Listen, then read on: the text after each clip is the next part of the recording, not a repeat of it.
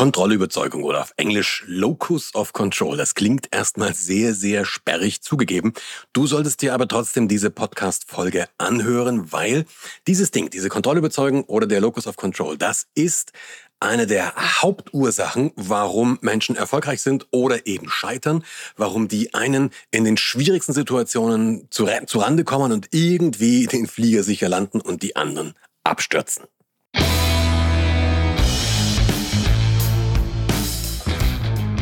Guten Tag, meine Damen und Herren, hier spricht Ihr Kapitän. Herzlich willkommen zu Remove Before Flight, deinem CEO-Podcast. Natürlich ist dieser Podcast nicht nur für CEOs, sondern für alle Leute, die sich interessieren für Themen wie Wirtschaft, wie Management, wie, Ver wie Verantwortung, nicht Verwaltung, wie Kommunikation und so weiter.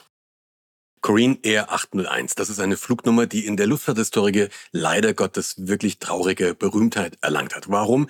Weil es ein sehr, sehr schwerer Unfall war, weil es ein Absturz war, den am Ende über 220 Menschen mit ihrem Leben bezahlt haben. Was ist da passiert? Korean Air, klar, die koreanische Fluglinie, das war ein Flieger, der war unterwegs. Die waren im Landeanflug auf Guam und relativ kurz vor der Landung kollidiert, kracht der Flieger in einen Berg und logischerweise, das ist, das ist naheliegend, dass es nicht besonders gut ausgeht, ähm, zerschellt da. Und die meisten Menschen an Bord haben das Ding mit ihrem Leben bezahlt. Was ist passiert? Es war der 6. August 97. Der Flug, dieser Flieger und damit auch die Crew hätte eigentlich nicht auf dieser Strecke fliegen sollen. Das war ein Ersatzflugzeug für ein anderes Flugzeug. Eigentlich flog da immer ein Airbus, die Leute kannten die Strecke auch. Ähm, der Airbus war aber beschäftigt, der musste was anderes machen, also haben sie die Boeing eingesetzt. Und jetzt haben wir den ersten Faktor gehabt. Das war eine Crew, die war jetzt nicht, die war sehr, sehr erfahren auf dem Flugzeugtyp, aber die kannte den Flughafen und die, die Gegend nicht wirklich richtig gut. Das macht aber nichts. Das ist part of the game in der Fliegerei. Ähm, du musst immer mal zu einem Flughafen fliegen, den du nicht kennst. Dafür bist du ja ausgebildeter Pilot oder Pilotin und das solltest du beherrschen. Es kam noch was dazu. Das Instrumentenlandesystem, das ist dieses System, mit dem man theoretisch auch automatisch landen kann war an diesem Tag an dem Flughafen ausgefallen. Das ist blöd, das würde man nicht unbedingt dazu buchen, aber auch das ist eigentlich kein Drama. Dann ist es halt ausgefallen, meine Güte, dann machst du halt ein anderes Anflugverfahren, das ist genauso geeignet, funktioniert genauso gut, aber du hast natürlich ein Quäntchen mehr, weswegen du wie sagt man so schön, alerted sein solltest. Was ist das deutsche Wort dafür, weswegen du besonders aufmerksam sein solltest? Es gab also ein paar, paar Sachen. Das Wetter war auch nicht besonders gut.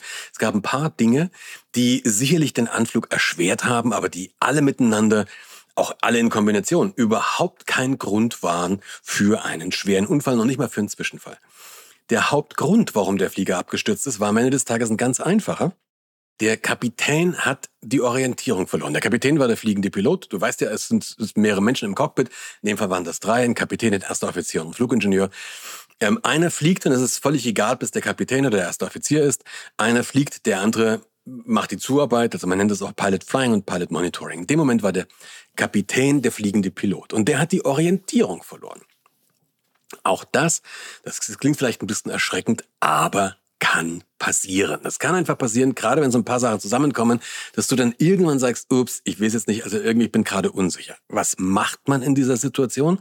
Ganz einfach, man legt die Gashebel auf den Tisch, gibt Gas und geht wieder nach oben. Man startet durch. Es ist ein absolutes standardisiertes Verfahren, wenn irgendetwas in einem Landeanflug nicht so läuft, wie es sein sollte. Wenn irgendwas aus dem Ruder läuft, irgendwelche Parameter stimmen nicht oder ein Crewmitglied hat ein blödes Gefühl, dann startet man durch. Das Ding heißt Flugzeug und nicht ums Verrecken Landezeug. Das hat seinen Grund.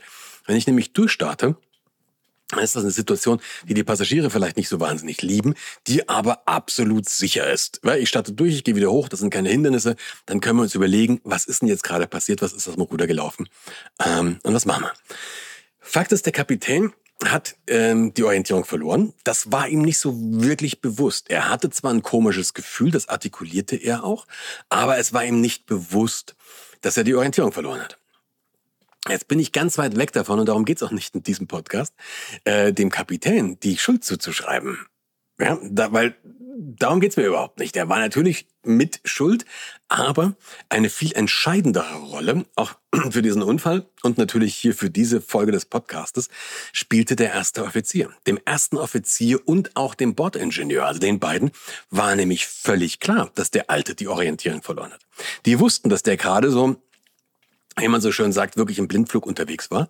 Und die haben nicht eingegriffen. Die wussten, es läuft gerade aus dem Ruder und normalerweise sagt dann der erste Offizier oder auch der Bordingenieur, Airport not inside, go around oder not stabilized, go around. Und dann fliegt man diesen go around. Das haben die nicht gemacht. Die wussten, wir, wir, wir wissen nicht genau, wo wir sind. Wir, wir sind zumindest nicht da, wo wir sein sollten. Hatten ein wirklich blödes Gefühl, hatten auch Angst. Auch das kriegst du so ein bisschen mit, wenn du den Cockpit Voice Recorder hörst. Die haben aber nichts unternommen. Sie haben nicht eingegriffen. Sie haben nicht gesagt, go around. Hätten sie das gesagt, hätte es ihnen ihr Leben gerettet. Jetzt können wir uns die Frage stellen, warum haben die das nicht gesagt? Aber um das klar zu kriegen, möchte ich dir noch einen anderen Zwischenfall beschreiben. Auch diesen Zwischenfall, wenn du schon mal bei mir in, in Vorträgen warst, hast du den vielleicht schon mal gehört.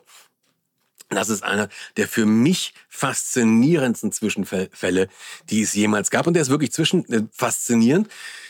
Vorneweg schon, ich kann das so leicht sagen, bei dem Ding ist nichts ja, es ist sehr, sehr viel passiert, aber es gab keine tödlich Verletzten. Also es waren sehr, sehr viele Menschen an Bord, aber alle haben überlebt. Ja, es gab, es gab noch nicht mal irgendwelche Verletzungen dabei. Alle haben überlebt. Was ist da passiert? Das war der British Airways Flug 009. Auch das ist eine ganz besondere Nummer.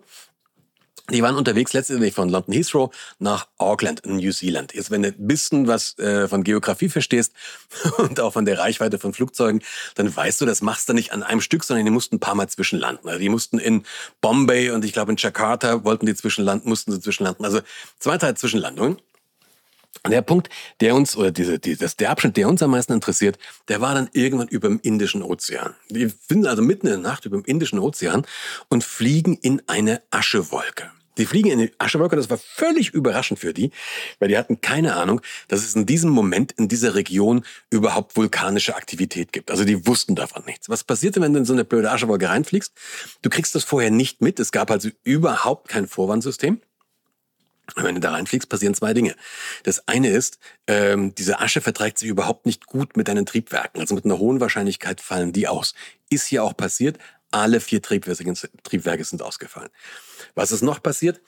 Kannst du, wenn du jemals mit einem Sandstrahler gearbeitet hast, dann weißt du, Glas, also deine Cockpitscheibe und der Sandstrahler, das verträgt sich nicht wirklich gut. Daraus wird, also aus der Cockpitscheibe wird eine Milchglasscheibe.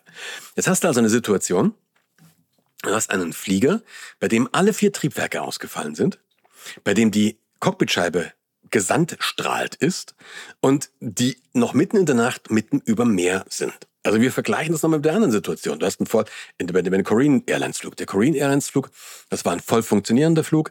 Alles hat funktioniert. Die waren, haben ein bisschen erschwert, erschwerte Bedingungen gehabt, aber eigentlich alles safe.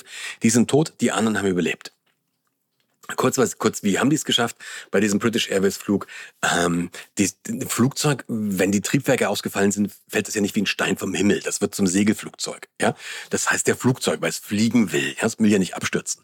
Aber natürlich ähm, muss es jetzt die Energie der Höhe in Vortrieb umsetzen. Also es fängt ein Sinkflug an, kann die Höhe logischerweise nicht mehr halten hat aber doch einen gewissen, eine gewisse Reichweite. Und die haben es geschafft, Trieb, zumindest einen Teil der Triebwerke wieder anzulassen mit sehr, sehr großen Schwierigkeiten. Und die sind dann auf so einem kleinen Flugplatz mehr oder weniger runtergesprochen worden vom, vom äh, Lotsen. Wenn dich das interessiert, kannst du gerne mal, kannst du gerne mal in die Kommentare schreiben, wie das genau war. Dann mache ich mal eine Podcast-Folge nur zu diesem einen Unfall.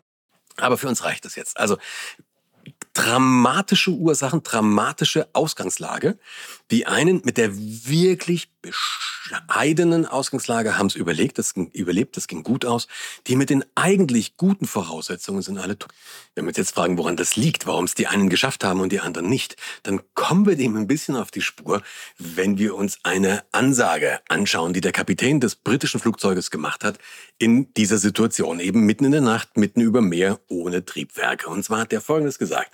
Ladies and gentlemen, this is your captain speaking. We have a small problem. All our four engines have stopped. We are doing our damnedest to get them going again. I trust you are not too much in distress. Sehr geehrte Damen und Herren, hier spricht Ihr Kapitän. Wir haben ein klitzekleines Problemchen. Alle unsere vier Triebwerke sind ausgefallen. Wir arbeiten uns gerade den Hintern wund, um sie wieder zum Laufen zu bringen. Ich hoffe, Sie sind nicht allzu sehr beunruhigt. Ich glaube, du musst Brite sein, um so eine Ansage machen zu können. Aber was ist der zentrale Unterschied? Der zentrale Unterschied zwischen diesen beiden Unfällen war, dass die Briten der Überzeugung waren, wir können etwas tun. Die waren beim besten Willen nicht der Überzeugung, wir kriegen das alles hin, alles easy. Die waren bei weitem nicht davon überzeugt, dass das klimpflich ausgeht, aber sie waren davon überzeugt, sie können etwas tun. Der Co-Pilot in der, in der koreanischen Maschine, der war der Überzeugung, er kann nichts machen. Es war, ich möchte jetzt gar nicht darauf eingehen, warum. Ich habe schon mal eine andere Folge über Machtdistanz gemacht. Dem war es aber unmöglich, seinem Chef zu widersprechen, dem, dem Flugingenieur auch. Also der Co-Pilot, der hat, hat keine Möglichkeit gesehen, auf die Situation einzu, einzugreifen. Das Einzige, was er machen konnte, war beten. Und das hat er auch gemacht. Jetzt hast du aber den Knackpunkt schon wieder. Du verschiebst also die, die Kontrolle, die Macht über die Situation nach außen. Entweder zum Kapitän, der muss was machen, dem kann ich nicht widersprechen, oder zum Herrgott, zu Allah, zur höheren Ordnung oder was auch immer. Du verschiebst das nach außen. Und das genau ist damit gemeint mit Locus of Control. Also wo ist der Ort lokalisiert, wo die Kontrolle sitzt? Warum mache ich diesen Podcast und warum mache ich ihn genau jetzt? Ich glaube, dass noch niemals eine, eine, ein, ein psychologisches Konzept so relevant war, wie diese, wie diese Kontrollüberzeugung, dieser Logos of Control jetzt gerade im Moment. Warum? Wir haben, tram, wir haben sich dramatisch verändernde Rahmenbedingungen. Das ist irre, was in den letzten zwei Jahren passiert, passiert ist und was jetzt auch gerade noch weiter passiert. Mein Business war vor zwei, in den letzten zweieinhalb Jahren ist mein Business komplett zusammengebrochen. Also das, was ich vor zweieinhalb Jahren noch getan habe und sehr, sehr gerne getan habe, ist von mehr oder weniger einen Tag auf dem anderen völlig zum Erliegen gekommen. Und es ist auch nicht wirklich absehbar, dass das in der gleichen Form wie vorher wieder entsteht. Ja, das ist so ein banales Beispiel. Auch Digitalisierung, so ein banales Beispiel für, für Digitalisierung. Zoom. Vor, vor zweieinhalb Jahren, vor drei Jahren, hätte man, hatte man ständig gesagt, nein, dafür muss man sich live treffen, ähm, sowas kann man nicht online machen, dafür müssen wir uns zusammensetzen, dafür brauchen wir ein Meeting vor Ort. Das hat man vor drei Jahren noch gesagt. Die Älteren werden sich erinnern. Heute sagst du, immer, kann man das nicht auch online machen? Ja, also es hat sich dramatisch verändert. Es gibt noch viel, viel mehr Auswirkungen, auch Digitalisierung, was gerade passiert, mit, mit äh, äh, neuen Medien, Metaversen, was gerade kommt und, und, und, und, und. Und logischerweise Covid hat am Ende des Tages die Art und Weise, wie wir zusammenleben, verändert. Also die Art und Weise, wie wir, wie wir Gesellschaft leben, hat es verändert.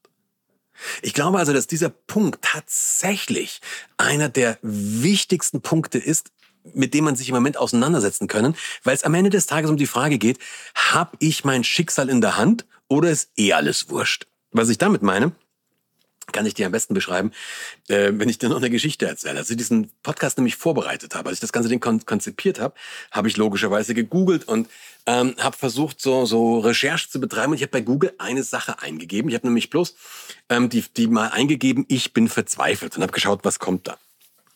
Und da hat's mir so einen, so eine, so eine, wie nennt man das, Chatgruppe, so eine, so ein, so ein Forum angezeigt, ähm, wo jemand wirklich so die Frage reinschreibt, ähm, unter dem Hashtag, ich bin verzweifelt, ich bin verzweifelt, ich finde keinen Job und ich habe mich schon 60 Mal 60 Mal beworben. Und dann schreibt er noch ein bisschen länger, ähm, erzählt so ein bisschen Geschichte und dann kam eine Antwort unten drunter, also mal von den üblichen, das wird schon und du schaffst das, ne? Aber es kam eine Antwort und diese Antwort ist, fast, fand ich faszinierend. Er sagt nämlich, irgendwas, von dem man nicht leben kann, gibt's immer. Warte auf den Mindestlohn, das wird schon ein bisschen älter offensichtlich, warte auf den Mindestlohn, der hoffentlich Ende 2013 kommt, dann macht es erst Sinn, wieder zu arbeiten. Und das musst du dir mal auf die Zunge zergehen lassen. Irgendwas, von dem man eh nicht leben kann, gibt's immer. Also man, macht eh keinen Sinn, was du machst, kannst sowieso nicht davon leben. Ja? Also warte auf den Mindestlohn, der kommt von außen, dann hast du was und äh, dann muss man dir auch das Geld geben. Das kommt aber erst 2013. Bis dahin ist es sowieso völlig sinnlos. Das Interessante war, beide, sowohl der Originalpost als auch diese Antwort, die haben vor Rechtschreibfehlern nur so gescheppert. Also bei dem, der den Originalpost geschrieben hat, gesagt, ey, lass wirklich die nächste Bewerbung mal von jemandem Korrektur lesen, der sich damit auskennt. Das dürfte deine Chancen dramatisch erhöhen. Aber wir haben hier die Situation und die beschreibt das so. Es gibt wahnsinnig viele Menschen, die haben sich einfach in ihr Schicksal ergeben. Wir können sowieso nichts machen. Wir hoffen, dass Covid endlich vorbeigeht. Wir hoffen, dass die Inflation uns nicht zu heftig trifft. Wir hoffen, dass unser Arbeitsplatz sicher bleibt. Wir hoffen, wir hoffen, wir hoffen. Wenn du in einem Flieger sitzt und hoffst, ist es ein scheiß Plan. Entschuldigung, wenn ich das so deutlich sage. Wenn du in einem Flieger sitzt und einfach hoffst, dass was passiert, ist es ein sinnloser Plan. Im Flieger musst du die, musst du dir die, musst, musst du, musst du was tun. Umgedreht, nochmal, du kannst das Ganze auf, auf Unternehmen über, übertragen. Äh, das ist jetzt keine, keine Situation mit irgendjemandem, mit irgendjemandem, der zu Hause hockt und keinen Job bekommt, aber was war die Ursache des VW-Desasters, des, des Dieselskandals?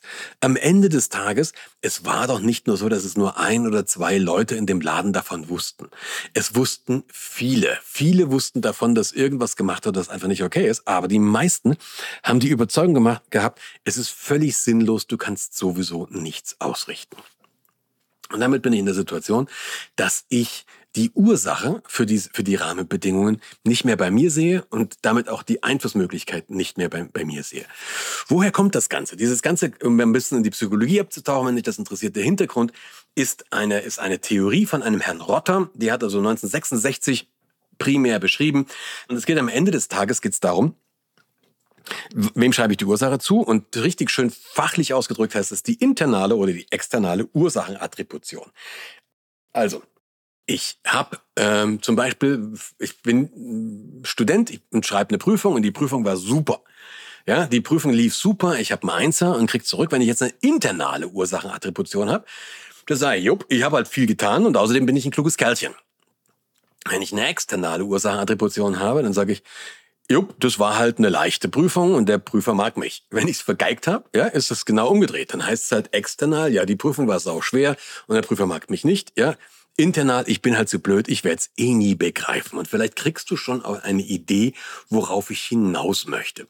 Wenn du das Ganze nämlich siehst, fachlich ausgedrückt, so wie Wikipedia sagt über diese, über diese ähm, Kontrollüberzeugung, ist die Definition, Obacht, jetzt wird jetzt wieder ein bisschen sperrig. Das Konstrukt, Konstrukt bezieht sich auf das Ausmaß, mit dem ein Subjekt, also ein Mensch, glaubt, dass das Auftreten eines Ereignisses abhängig vom eigenen Verhalten ist, also ob der Ort der Kontrolle innerhalb oder außerhalb des Individuums liegt. Bisschen sperrig, aber ich habe ja gerade schon gesagt, was das bedeutet. Welche Konsequenzen hat das? Wenn ich zum Beispiel grundsätzlich eher davon überzeugt bin, dass die Kontrolle in mir liegt, also dass ich Einfluss auf die Situation habe, dann werde ich wohl tendenziell eher eine liberale bis konservative politische Grundeinstellung haben. Wenn ich grundsätzlich der Meinung bin, dass die Kontrolle eher außerhalb liegt, also bei der Gesellschaft, also ne, oder bei dem Großkapital oder was auch immer, dann werde ich tendenziell eher eine linke politische Grundeinstellung haben.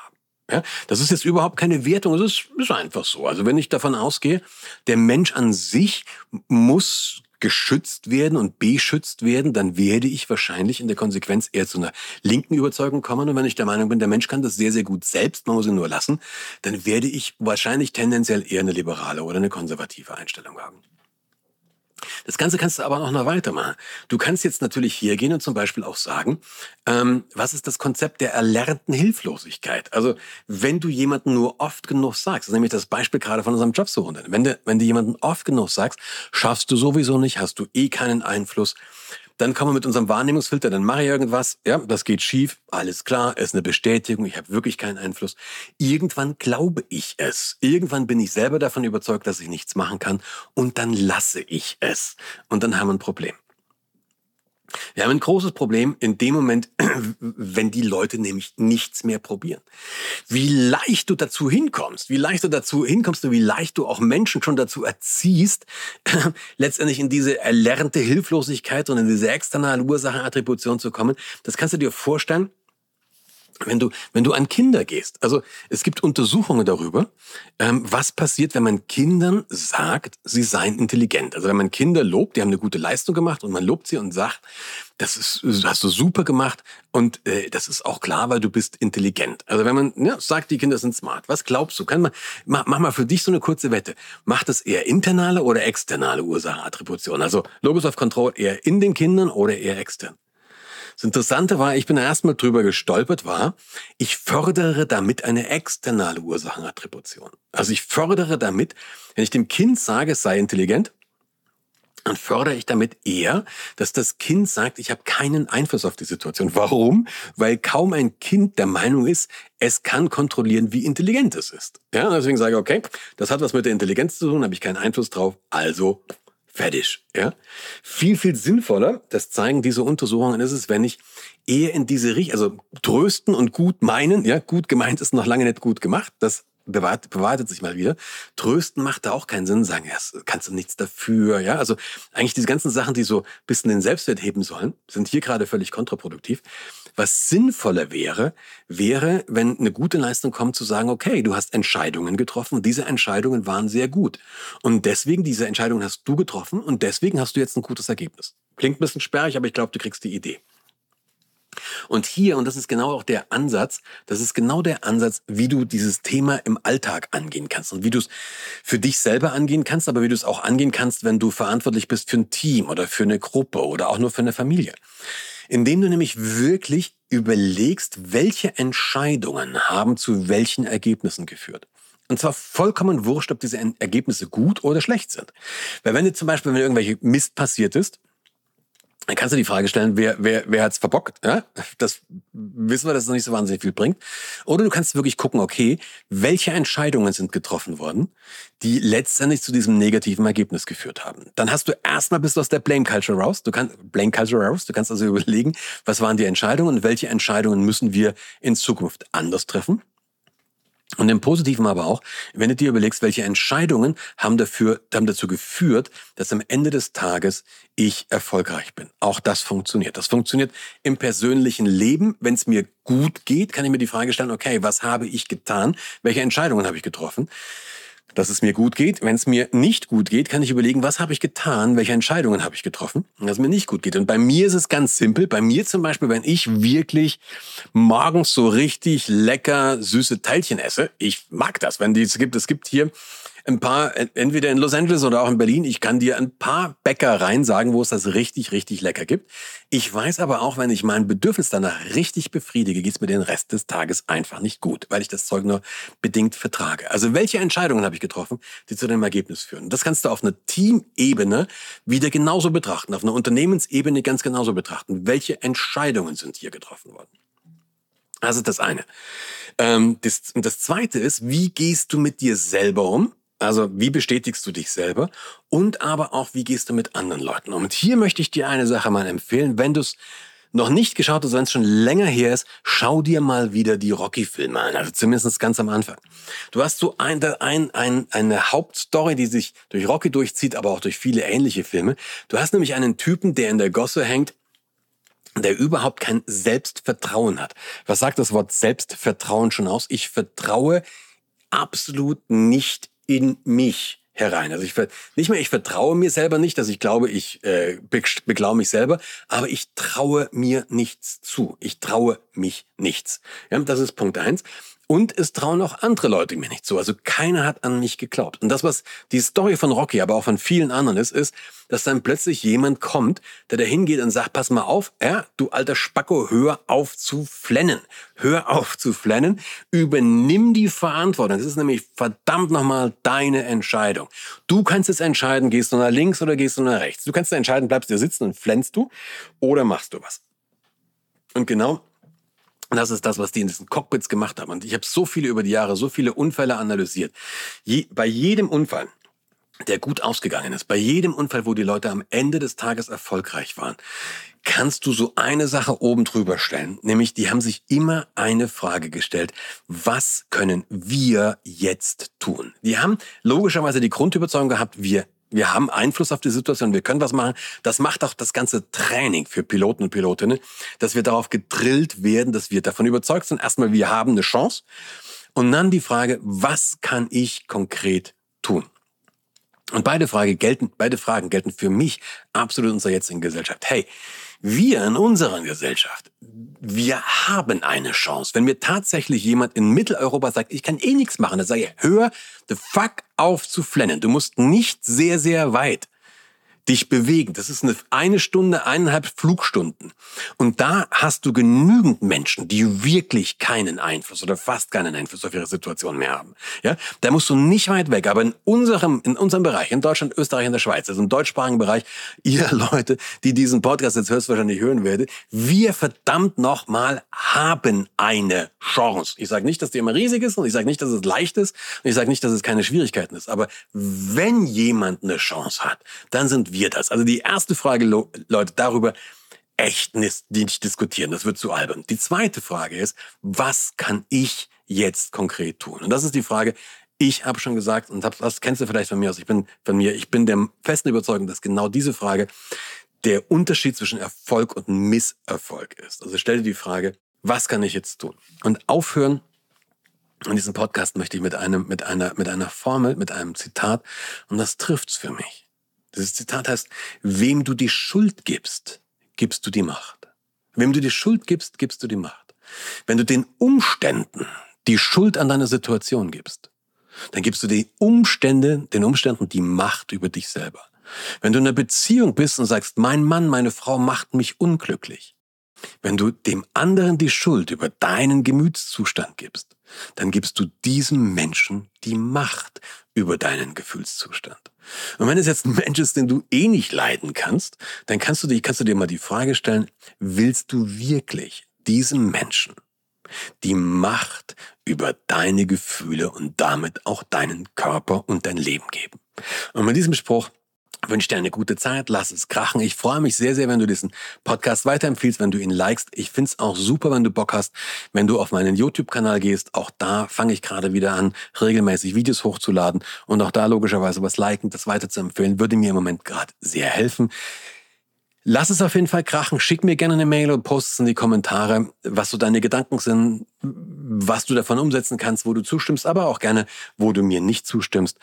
Ich freue mich auf jeden Fall, wenn ich von dir höre und ansonsten hören wir uns in zwei Wochen wieder. Bis dann. Ciao, ciao.